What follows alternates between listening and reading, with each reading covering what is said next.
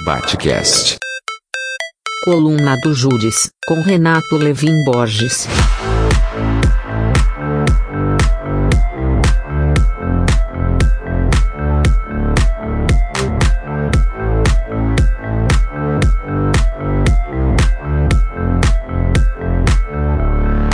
Bom momento, estou aqui hoje para falar dos últimos acontecimentos e trazer algum tipo de informação ou de perspectiva sobre o que tem acontecido no cenário político nacional, principalmente desde a noite do dia 12 de dezembro de 2022, última segunda-feira, no dia da diplomação de Lula como presidente do Brasil. Vou recuar um pouquinho antes disso. O Bolsonaro, há algum tempo pós-eleição, ele se isolou e permaneceu em silêncio, o que foi visto por gente próxima dele, inclusive pelo ideólogo da campanha do Trump, o famoso Steve Bannon, como um erro, porque era um momento no qual ele poderia, de algum modo, capitanear e radicalizar seus eleitores e seus seguidores a continuar pressionando, que embora tenha havido e esteja acontecendo ainda com uma certa conivência grandiosa das Forças Armadas e das polícias militares dos estados do Brasil, os acampamentos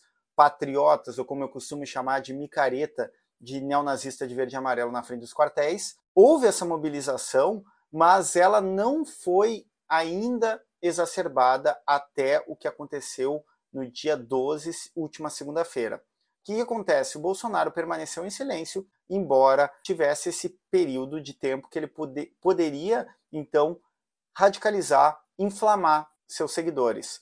Obviamente, circulou, e foi a estratégia do partido dele, tentar invalidar a eleição do Lula, dizer que houve fraude, etc. Como o fascismo é um movimento que precisa de mobilização contínua, uma vez que essa demanda foi logo rejeitada pela justiça porque não tem realmente substrato legal e material concreto para sustentar uma investigação desse nível, era necessário fazer algum outro tipo de movimento. Bolsonaro, então, no domingo apareceu frente ao Palácio da Alvorada, na frente dos seus seguidores, e falou sobre o destino dele estar nas mãos dos bolsonaristas, a vida dele estar nas mãos. E aí ele deu um passo que foi sim de sinalizar para sua base. O que me parece, com a leitura que eu faço nesse primeiro momento, Bolsonaro se percebeu como alguém que estava perdendo a liderança da extrema-direita brasileira. Por que, que eu digo isso? Porque os que estão na frente dos quartéis, dormindo em barracas e protestando, ou seja, os golpistas verde-amarelos, eles, nos seus cartazes, seus cânticos, eles simplesmente apagaram o nome de Bolsonaro por um bom tempo. Eram SOS Forças Armadas, pediu intervenção militar, intervenção federal. Preste atenção, sem nomear o Bolsonaro. O Bolsonaro, então, se vê perdendo essa liderança, se vê derrotado numa eleição, e aí, na minha perspectiva, ele está no momento de não tenho mais nada a perder. Ele sabe que o futuro dele é possivelmente responder processo, ser preso ou fugir do país, e ele pensou, calculou que bom, era um último ato. Ele dá essa sinalização. Ato contínuo a isso, Lula vai ser diplomado no dia 12. E aí é uma, uma convocatória dos bolsonaristas para os seguidores do presidente Bolsonaro continuarem mobilizados, principalmente em Brasília. Aí é preso Sererê Chavante. Quem é esse cara? Bom, esse cara é o cacique da comunidade Chavante do Mato Grosso, só que ele é também pastor evangélico e ele concorreu à prefeitura de Campinápolis, no Mato Grosso, e ele é bolsonarista. Ele começou aí nas manifestações, e ele vai ser ordenado a prisão dele, porque ele é um dos mentores da invasão do aeroporto de Brasília e também por atos antidemocráticos insuflar o golpismo e é o não reconhecimento das eleições legítimas do Brasil, esse cara vai virar uma espécie de token. O que é token? Token, ou tokenismo, é um termo, um conceito criado pelo líder da luta negra estadunidense Martin Luther King Jr., que ele diz que o token é aquele que é usado para encarnar um determinado tipo e livrar a cara ou o sistema racista opressor de sua culpa, do tipo assim, o Brasil é um país racista. E aí a gente coloca foto de uma personalidade negra e diz, não, mas como? Se tem uma pessoa negra que conseguiu sucesso, ou conseguiu dinheiro, ou por exemplo o Bolsonaro, que andava com o Negrão, é o famoso, eu não sou racista, tenho até amigos que são pretos. Tolkien, então, é tornar uma pessoa, um caso individual, como um exemplo que se aplicaria universalmente. É uma estratégia dos poderes, ou dos racistas, ou dos machistas, ou LGBTQA mais fóbicos, de se livrarem das acusações. Então, o Sererep Chavante virou um líder da mobilização em Brasília golpista, porque ele tem a imagem, ele representaria a imagem dos povos indígenas, embora as associações indígenas tenham desde o começo dito que não eram representadas por ele. Mas ele serve como token, como o povo brasileiro, por ser um indígena, ele representaria então os povos originários. Ele está lá, ele é preso, e aí começa uma rebelião de bolsonaristas em Brasília, e eles tentam invadir a delegacia da Polícia Federal na Asa Norte, já passando por um novo estágio para aquilo que nós, pesquisadores e muitos analistas de política, dizem ser um perigo, que é um Capitólio brasileiro. Para quem não sabe, Capitólio foi a tentativa de invasão que gerou mortos que invadiram quando o Biden foi eleito presidente dos Estados Unidos, insuflados pelo revanchismo e não aceitação do pleito eleitoral por parte do Donald Trump, que é uma grande inspiração do Bolsonaro. O medo era que essa radicalização à extrema direita, essa fascistização, em algum momento se tornasse uma violência generalizada.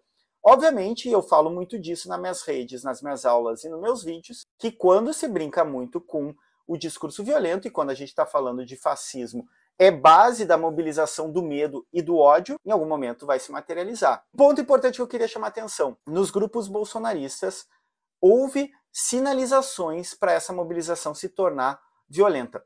Por mais inacreditável que pareça, Bolsonaro, dentro dos discursos bolsonaristas, é visto como um grande estrategista. Eu sei que isso parece absurdo, mas ele inclusive é visto como alguém que se finge de burro, de uma pessoa limitada intelectualmente por estratégia. Durante a titulação do Lula, ele postou uma foto jogando xadrez com a filha, ou seja, para fazer esse, esse apito de cachorro para o núcleo duro dos seguidores, que ele estava sendo estrategista. Há também uma noção dentro do bolsonarismo, com grupos neofascistas ao redor do mundo, que é a gamificação da política. Eu já falei disso anteriormente, mas resumidamente, é a noção de que tu faz parte de um jogo onde há um sistema que quer esconder a verdade e tu possui a verdade ou descobre a verdade. Como que funciona isso? Para gamificação, todo mundo joga videogame sabe que tem um momento que a gente entra num círculo mágico, ou seja, a gente já não discerne o real fora de nós, a gente está dentro do jogo. Acontece também com filmes no cinema, a gente sente parte daquilo em algum momento e perde essa fronteira entre o concreto real e a imaginação, o jogo, o filme, etc. A gamificação da política e o fascismo faz isso é, ele te dá elementos e te deixa em posições de concluir a ligação entre o ponto A e o B. E isso faz parecer para o sujeito que ele montou o quebra-cabeça sozinho. Isso envolve o sujeito diretamente como aquele que, em alguma medida, foi perspicaz o suficiente para entender o jogo e também dá uma sensação de bem-estar ou de potência ou de poder de eu descobri uma verdade que ninguém sabe, mesmo os mais intelectuais não sabem, então eu vou revelar para eles. Gamificação da política de um lado, o bolsonarismo joga com isso, e do outro lado é a violência que decorre do fascismo. E aí o que, que acontece fechando essa nossa conversa de hoje?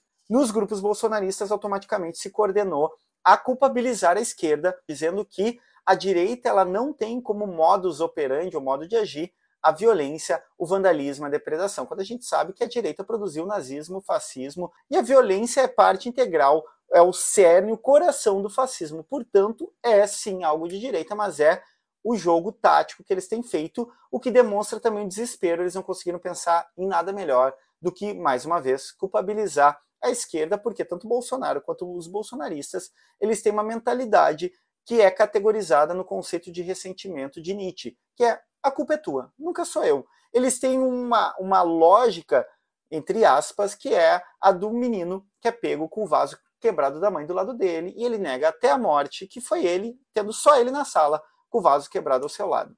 Era isso por hoje. Vamos arriba e continuemos a luta contra o fascismo, que ela é longa e árdua. Dale. Batcast.